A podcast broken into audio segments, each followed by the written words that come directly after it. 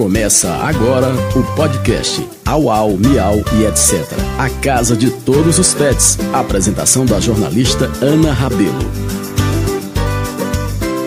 Olá, eu sou Ana Rabelo e hoje converso com o advogado Rafael Gomes sobre os direitos dos animais, especialista em direito eleitoral, mestre em direito constitucional e defensor dos direitos dos animais. Rafael, seja bem-vindo. Obrigado, Ana. Professor, como o senhor define proteção do animal? Olha, eu acho que a proteção do animal, se a gente tiver que definir, a gente tem que pensar em duas esferas. Tem o protetor, a pessoa como nós, que faz o bem, que gosta de cuidar dos animais, mas que não tem isso como obrigação, faz porque ama.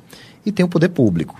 Esse tem a obrigação de fazer, tem a obrigação de cuidar dos animais, recolher das ruas e dar uma condição para que esses animais, é, se não tiver condição de ajudar mais, de garantir um abrigo, pelo menos que eles não se multipliquem indefinidamente e que isso gere, posteriormente, uma questão de saúde pública muito grave.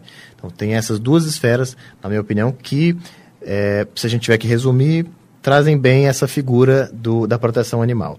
As pessoas que ajudam e o poder público, que tem a obrigação de proteger. Mas esse direito, ele ainda é uma utopia ou ele é uma realidade? Como é que está? O animal ele tem direito a alimento, ele tem, ele precisa ser bem cuidado. Como ele, é que você vê isso? Ele tem direito, mas o que acontece, é, pelo menos do ponto de vista da Constituição, o animal ele tem que ser bem cuidado, ele não é para estar tá largado. Existe uma responsabilidade do Estado em cuidar dos animais.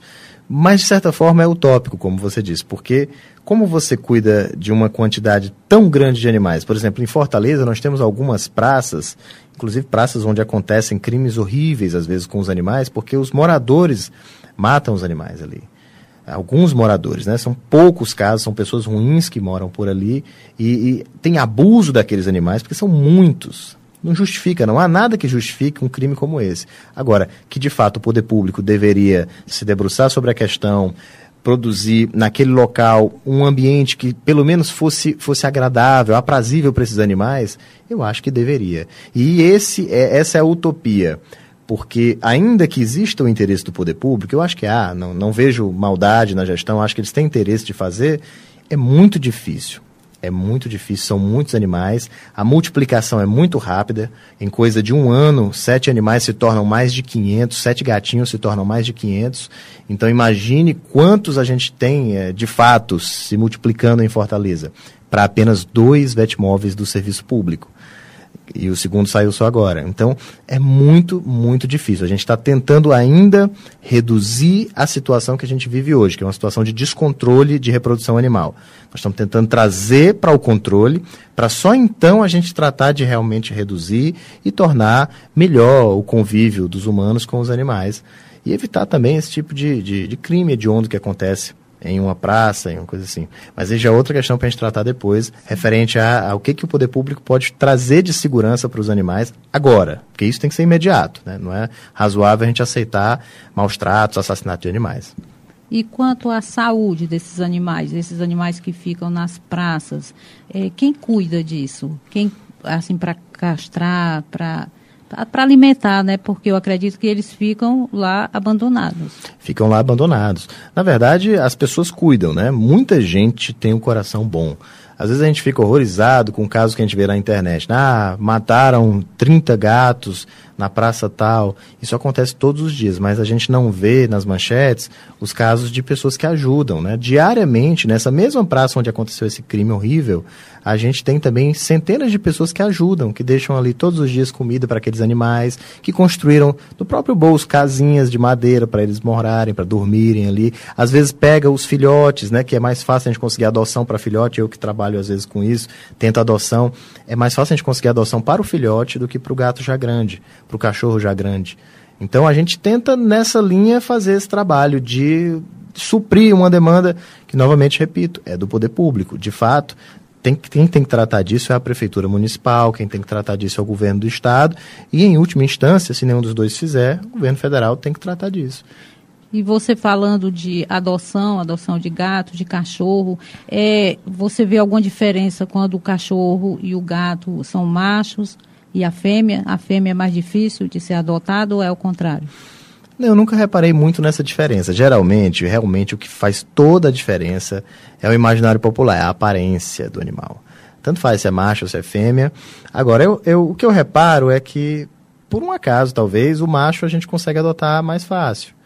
Mas talvez seja mera coincidência, seja a minha experiência pessoal com isso. A gente já adotou, acho que ao longo dos últimos anos, não foram tantos, talvez 30, 50 animais, eu não tenho exatamente a conta, mas por aí. A gente pega, faz a castração, faz todo esse processo e aí põe para adoção. Porque a fêmea, ela vai ter muitos filhotes. Então, as pessoas, quando colocam para adoção, prometem a castração para aquela pessoa que está adotando não ficar é, tendo esse problema de o que, que vai fazer com os filhotes, não é? Sim. é? Por isso a pergunta se é mais fácil o é, macho ou a fêmea. Como a gente já faz a castração logo então a gente não tem esse, esse problema.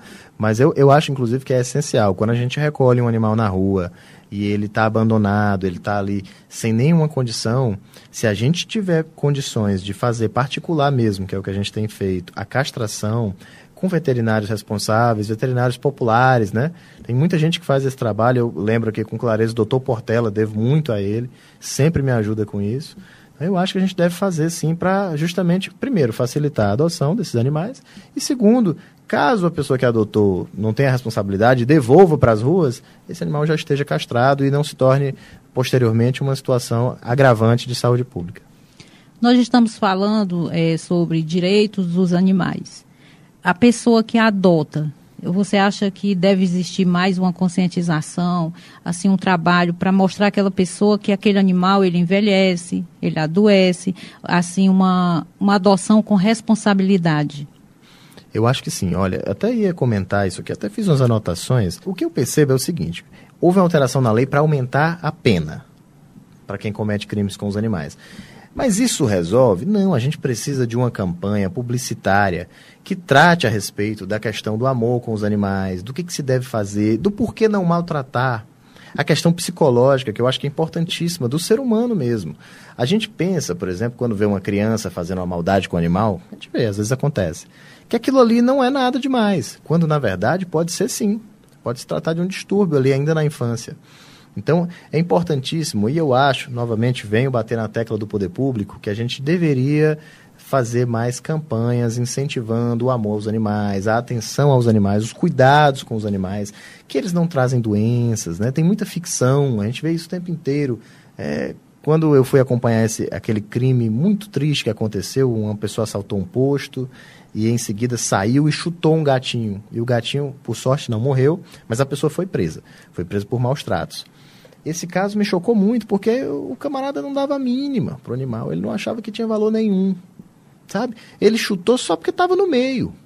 Então essa percepção, se a gente tratar na infância, se a gente mostrar para as pessoas que fazer maldade com o animal é, é uma coisa muito ruim, é péssimo, eu acho que é um, é um passo que a gente dá adiante e não custa quase nada, sabe, Ana? O que eu percebo é isso, assim, é, é uma coisa barata você colocar uma propaganda na internet e que dá um resultado extraordinário no futuro. Eu estou conversando com o advogado Rafael Gomes sobre os direitos dos animais.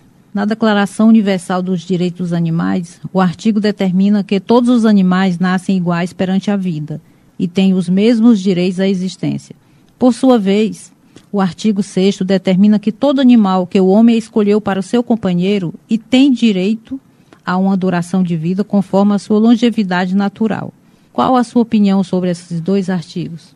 Eu acho que eles são basilares, né? Assim, da, da, da nossa ideia, da, da ideia da, do constituinte ali, quando ele pensou a Constituição. Olha, vamos pensar um negócio bem bonito, bem bacana, que respeite os animais, que tenha como prioridade realmente a vida.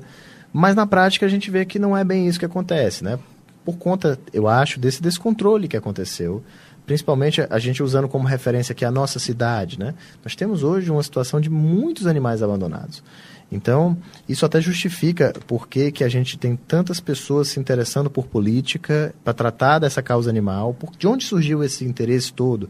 Surgiu de uma, de uma questão real, de uma situação verdadeira, de muitos animais abandonados e, nesse sentido, a Constituição, ainda que seja muito bonita, não consegue realizar o que, o que idealizou ali o Constituinte, naquele primeiro momento.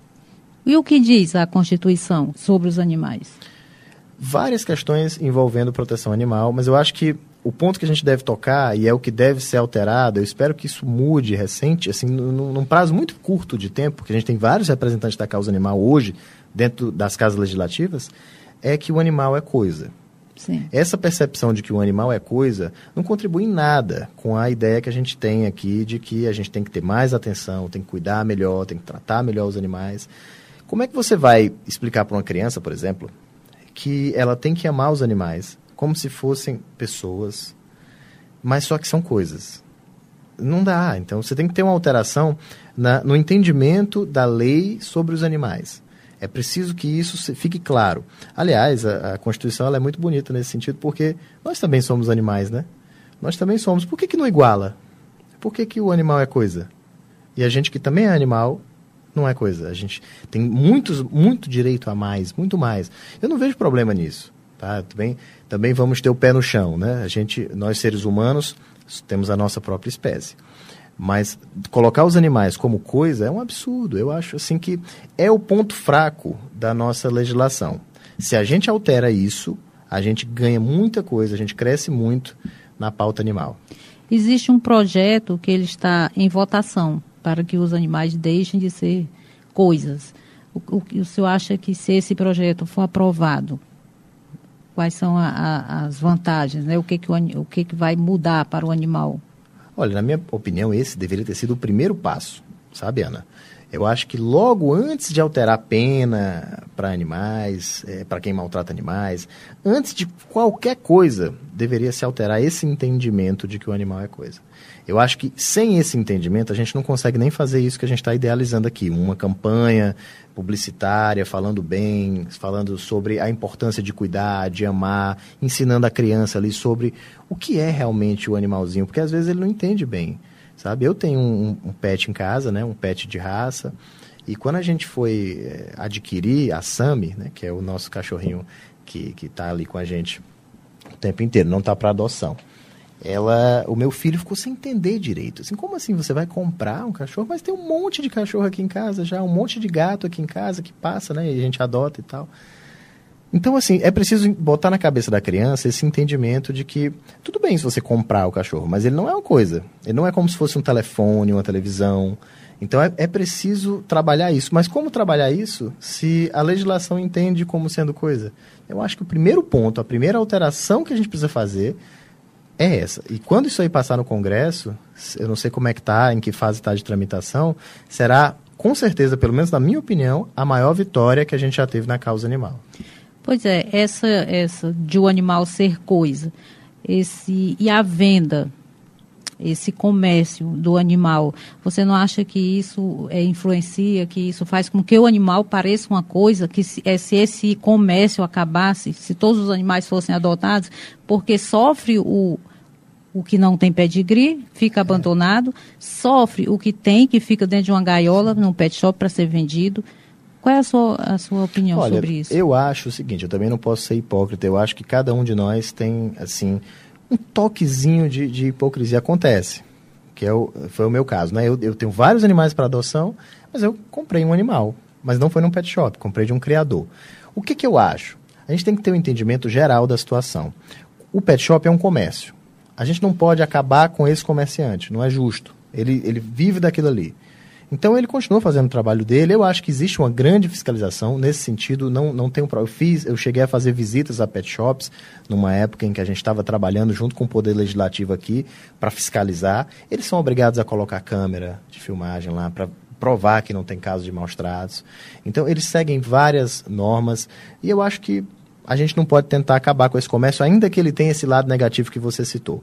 Existe, é lógico. O animal passa o dia inteiro lá, num local que não é ruim, mas também não é bom, né? Fica ali exposto. A pessoa vai ali para comprar um animal. Será que essa pessoa tem a percepção de que não é uma coisa, de que é um animal? Como você vai garantir isso? Isso é muito difícil. Mas aí, na minha opinião, já está num ponto muito distante do que a gente está querendo alcançar nesse momento. A gente precisa primeiro tornar o animal de rua um caso raro, porque não vai dar para acabar, mas tem que tornar isso um caso raro a gente conseguir que mais pessoas adotem. Eu também acho que uma campanha de incentivo à adoção é importantíssima.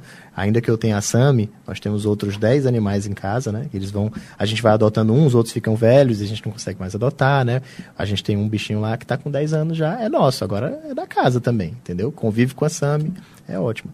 Então, essa percepção de que o animal não é coisa e de que a gente precisa acabar com o animal da rua. A gente precisa acabar, mas acabar cuidando, não é acabar eliminando como algumas pessoas fazem, algumas pessoas ruins fazem. A gente tem que pegar o poder público e direcionar aquela força que o poder público tem para cuidar dessa questão animal, que não é só uma questão animal, é uma questão também de saúde pública. Eu tenho alguns animais em casa porque a gente salva eles, né? Tenta, é, tenta encontrar um lar e os mais bonitos são adotados. E os que ninguém queria ficam comigo. Então eu te pergunto, até nesse momento eles sofrem, não é? Se Sim. não for branquinho, se não é. for peludo, ele fica na gaiola. Fica.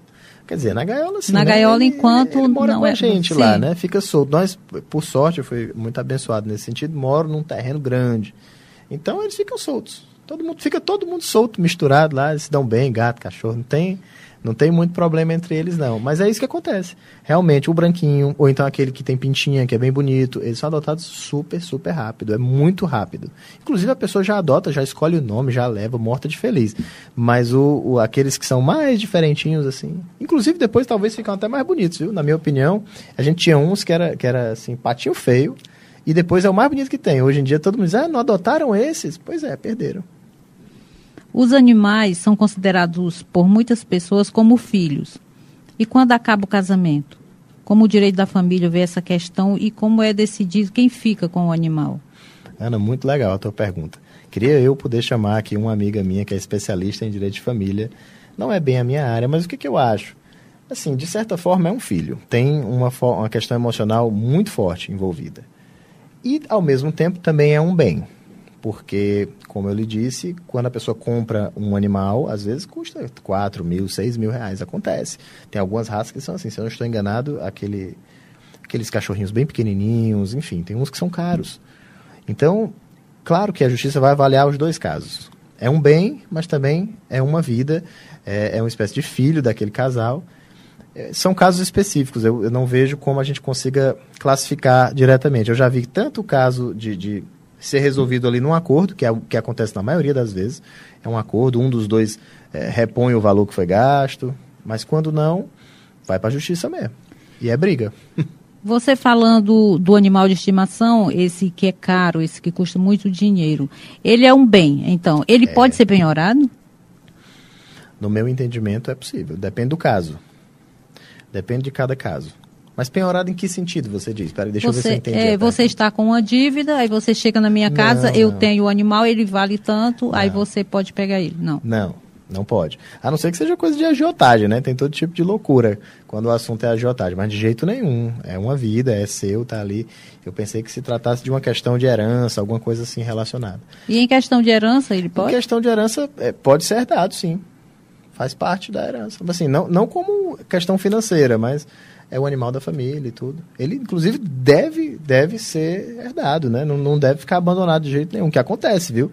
Ah, já aconteceu, já resgatei animal de casa de pessoa que morreu, e a pessoa morreu e deixaram o animal lá. Esqueceram do animal. Então, assim, acontece, é terrível. Olha, você não tem. Acho que você tem, porque você também faz esse trabalho às vezes. Mas todo tipo de coisa, assim, de maldade, você puder imaginar, fazem com o animal. Pois é, a, a, pessoa que vai mudar de endereço e naquela nova casa não tem o um lugar para o animal. Ela Abandona. fecha a casa, deixa o animal no portão e vai embora. E aí a gente recebe a denúncia e quando consegue a gente vai lá resgatar. Existe uma, uma, punição para essa pessoa se ela for denunciada? É crime de, ah, sim, do que abandono? É abandono, é abandono. Existe punição. Inclusive, nesse caso em particular, acredito que dá para enquadrar na pena de maus tratos também, porque você abandonou sem comida, sem água, no sol, sei lá, largado sozinho, como é que esse animal vai sobreviver, meu Deus? Você colocou ele para morrer mesmo, não tem outra coisa. Quais instituições são responsáveis pela fiscalização dos direitos dos animais? Olha, a gente tem casos de, de animais silvestres, né? Que esses aí são cuidados pelo IBAMA. Mas aqui na primeira instância, quem realmente cuida é a prefeitura mesmo. Quem tem que fazer esse trabalho de determinar um órgão que faça a fiscalização, que verifique qual é a situação desses animais, que, se puder e deve, proporcione é, maneiras de, de viabilizar uma vida melhor para esses animais, de garantir a castração, que é uma questão de saúde pública, né? repito, não é uma questão animal exclusivamente. Vai muito além da esfera animal essa questão da saúde pública. Quando você tem uma, uma epidemia de alguma doença que ataca os animais, muitas vezes os humanos também podem ser afetados por essa doença.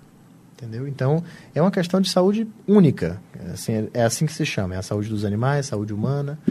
É saúde única que envolve animais, seres humanos e todo mundo que vive aqui com a gente, né? micróbios, bactérias, etc. E tal. Eu converso com o advogado Rafael Gomes sobre os direitos dos animais.